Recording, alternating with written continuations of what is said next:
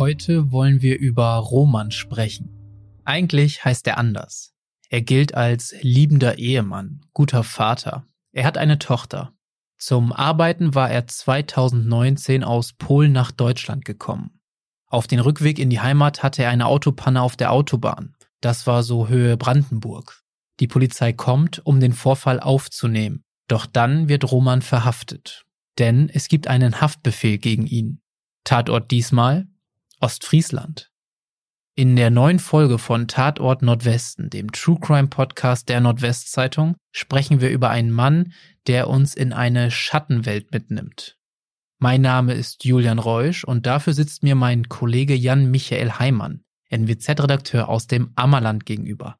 Moin Jan, schön, dass du da bist. Moin, danke für die Einladung. Ich freue mich hier zu sein. Ja, sehr gern. Du arbeitest jetzt im Ammerland, warst aber davor viel in Ostfriesland zuständig und tätig, denn du hast bei den ostfriesischen Nachrichten gearbeitet. Und aus dieser Zeit ist ja auch jetzt der Fall, über den wir reden. Unsere Geschichte beginnt jetzt im Januar 2019.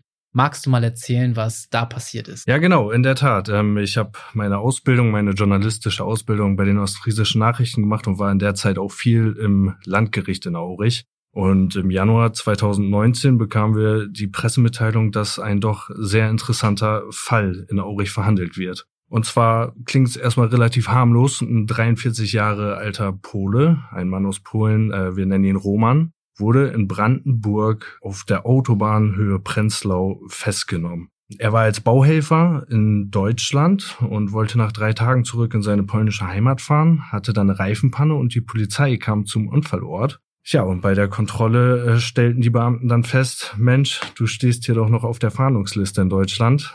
Und ähm, das wegen Taten, die im Jahr 2001 stattgefunden haben. Und das Landgericht Aurich hat ihn per Haftbefehl immer noch gesucht. Und das wurde ihm dann 18 Jahre später nochmal zum Verhängnis, so dass er nicht zurück nach Polen gefahren ist, sondern in die Oldenburger Justiz. Das muss man sich mal vorstellen. Der war auf dem Weg nach Hause, hatte einfach nur eine Panne und dann stellt man fest, es gibt einen Haftbefehl, der 18 Jahre zurückliegt. Darauf kommen wir auch später nochmal zu reden. Aber worum geht's denn bei diesem Haftbefehl? Also was genau ist denn das Thema? Das Thema ist, dass äh, der Mann, damals 25 Jahre alt, an einer Reihe von sogenannten Blitzeinbrüchen im Nordwesten beteiligt war. Also sie haben 2001 damit äh, wirklich für Angst und Schrecken in der Bevölkerung gesorgt. Sie sind mit einem Auto in Geschäftsfronten gefahren und haben diese Geschäfte dann leergeräumt. Das war unter anderem in Aurich, in Westerstede, in Hude, in Sandern und auch in Nordrhein-Westfalen, in Geldern. Und äh, bei diesen Taten war er dabei. Das ist bewiesen. Und ähm, ja, damals war das ein ziemlich hoher Wert, den sie durch diese Einbrüche erbeutet haben. Ja, erzähl mal, genau. Erzähl mal, wie viel Geld das eigentlich war. Das waren ja auch schon große Summen, über die wir reden. Genau, genau. Und das war noch nicht die Zeit der Smartphones. Also damals äh, Fotokameras haben sie in Aurich erbeutet. Das war auch ein Fotogeschäft, wo die reingefahren sind.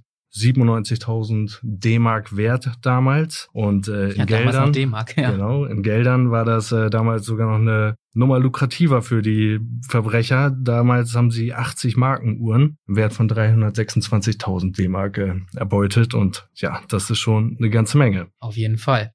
Und äh, diese Masche kommt uns ja auch jetzt nicht gänzlich unbekannt vor, wenn wir mal über den Nordwesten reden. Magst du mir erzählen, äh, so ganz aus der Welt ist das ja auch noch nicht. Genau, und äh, damit ist das Thema auch bei mir wieder hochgekocht, beziehungsweise ich habe mich im Zusammenhang mit dem Blitzeinbruch, der jetzt erst kürzlich in Oldenburg stattgefunden hat, an diesen Prozess erinnert. Und äh, das war eigentlich nach genau dem gleichen Schema, wie es damals auch abgelaufen ist. Da hat die NWZ ja drüber berichtet, in der Oldenburger Innenstadt, mitten in der Nacht sind, ich glaube, vier Leute waren es dann mit ich auch, mit ja. einem Golf in eine Geschäftsfront von einem Juweliergeschäft gefahren und haben ja, den leer geräumt. Haben den genau, leer war auch ein genau. geklautes Auto, auch ein Riesenfall. Wenn ich mich recht erinnere, war da auch sogar einer später dann noch festgenommen worden von mhm. der Bande. Und auch da, also die Masche ist bis heute quasi die gleiche, was damals schon 2001 umgesetzt wurde, über 20 Jahre später. Genau, genau. Und äh, das war auch damals der Fall. Also es war immer das gleiche Schema, wie sie vorgegangen sind. Und ähm, ja, ich erzähle einfach mal, wie es damals äh, dann so entstanden ist. Es war eine Bande, mehrere Leute aus Polen.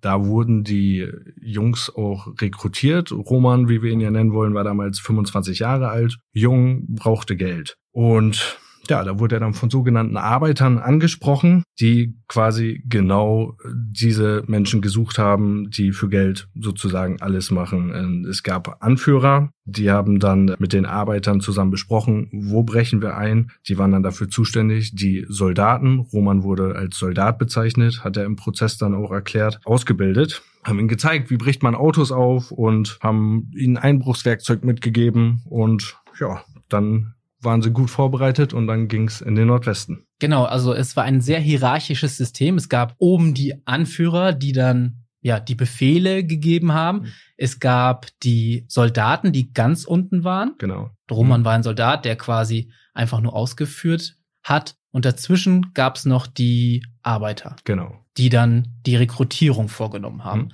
Kann man denn sagen, ja, wie groß ist denn dann so eine Bande? Wie viele Menschen gehören denn so zu diesem System? Es ist ganz schwer zu sagen, wie viele es letztendlich waren. In dem Auricher Fall, beziehungsweise in diesen Fällen, über die wir jetzt sprechen, kann man davon ausgehen, dass es ungefähr zehn Leute waren. Nicht alle waren bei jedem Einbruch dabei, aber schon in den meisten Fällen war dann das doch schon äh, das gleiche Team. Und ähm, ja, es gab später auch nochmal Prozesse. 2007 gab es eigentlich einen Ursprungsprozess, weil sie tatsächlich in Geldern wurde diese Bande mal festgenommen nach einem Überfall. Wie das aber in Deutschland manchmal so ist, durften sie dann nochmal raus quasi aus der Haft geschafft und äh, einige haben sich natürlich aus dem Staub gemacht, so dass 2007 bei dem ersten Prozess, der auch in Aurich stattfand, äh, damals nur noch zwei Leute da waren. Das war ein Fahrer, ein Mann aus Delmenhorst, der damals äh, 1000 Euro zahlen musste und damit raus war aus der Nummer und ein 29-jähriger Pole, der damals aber auch nur eine Bewährungsstrafe bekommen hat und wenig später, also zwischen 2009 und 2012, wurden dann nochmal drei weitere Mitglieder verurteilt, aber Roman hat sich da ziemlich lange raushalten können aus der Sache. Genau, man kann so sagen, es gibt ja auch nicht nur dieses eine System, sondern es gibt wahrscheinlich mehrere parallele Strukturen, wahrscheinlich auch in Polen, vielleicht noch in anderen Ländern. Und hier die Gruppe von Roman kann man sagen, so grob zehn Leute plus minus, die so ganz eng zusammengearbeitet genau, haben. Genau, genau, das würde ich so sehen. Kurze Werbung.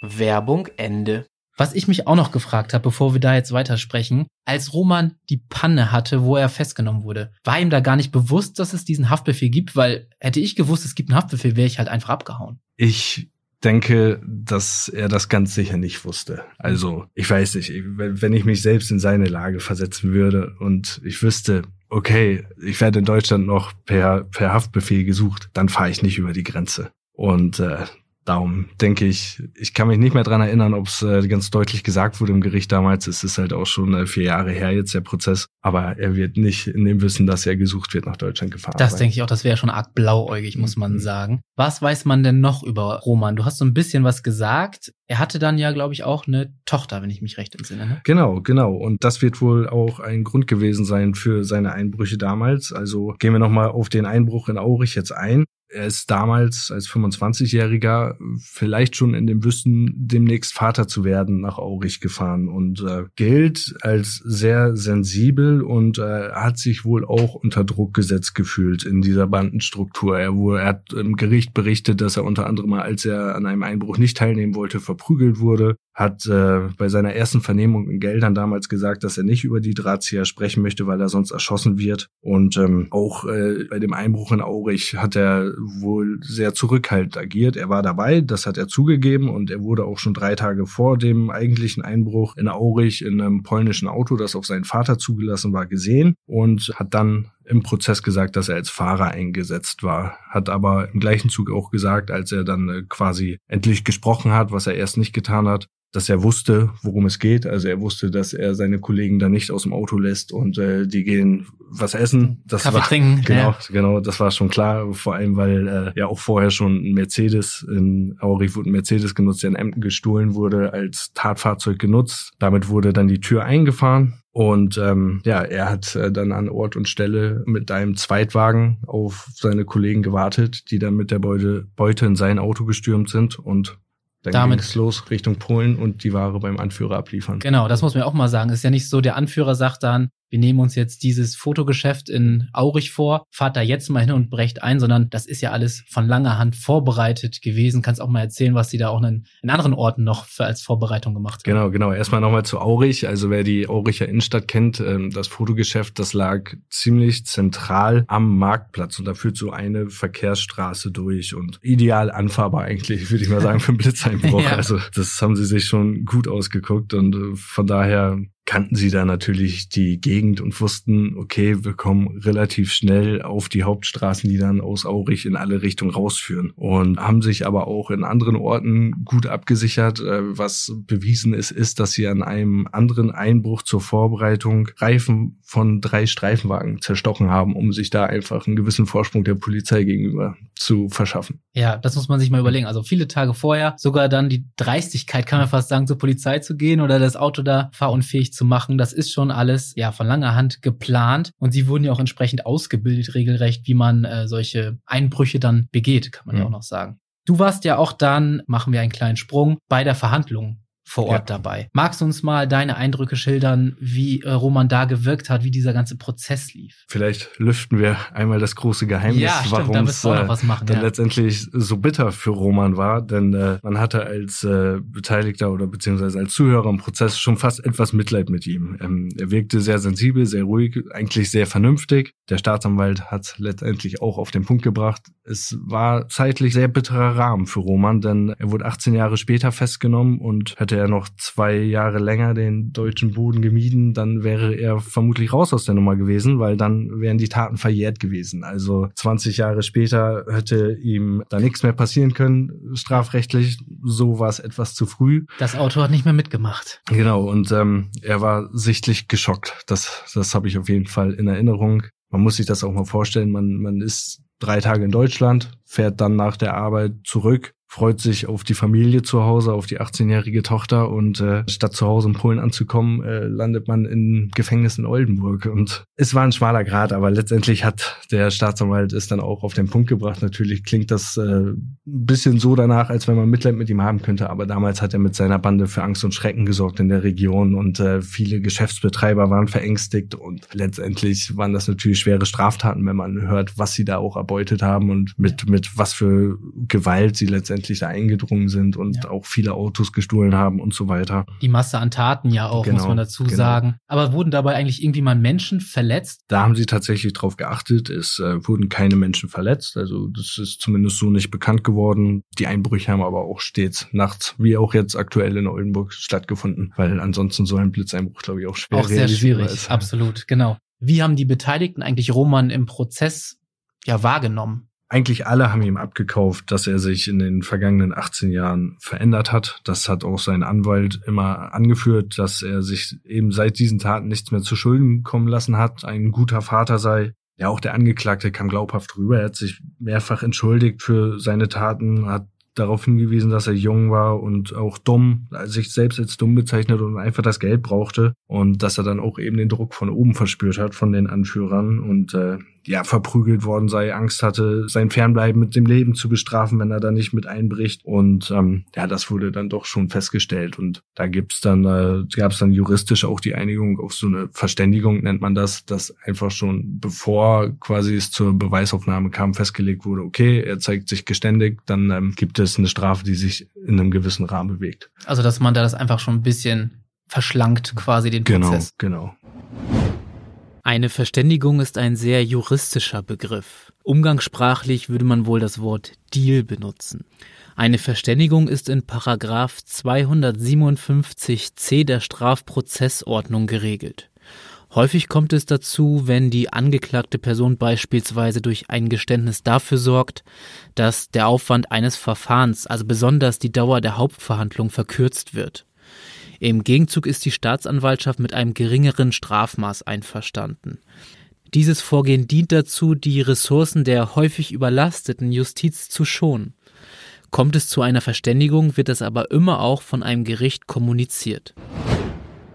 Wir sprechen äh, weiter über die Verhandlung, weil dort hat er, wir haben jetzt ja über die ganzen Bandenstrukturen schon gesprochen, das hat er ja da dann alles auch miterzählt. Wie ist denn dann am Ende das Urteil ausgefallen? Ja, das Urteil macht dann auch nochmal deutlich, wie schwer die ähm, Straftaten tatsächlich gewogen haben. Ähm, er wurde wegen schweren Bandendiebstahls dann immer noch für drei Jahre und neun Monate Haft verurteilt. Das saß, glaube ich, auch ziemlich tief in den Knochen an bei ihm, dieses Urteil. Wenn ich mich richtig erinnere, wurde ihm zur Aussicht gestellt, dass er einen Teil der Haftstrafe in Polen verbüßen kann dann. Aber erstmal hieß das natürlich, dass er in Deutschland hinter Gittern bleibt. Wenn man jetzt rechnet, 2019 war der Prozess. Inzwischen dürfte er wahrscheinlich wieder auf freiem Fuß sein. Aber drei Jahre und neun Monate war dann doch von der Familie getrennt, anderes Land, wenn auch genau. vielleicht nicht die komplette Zeit.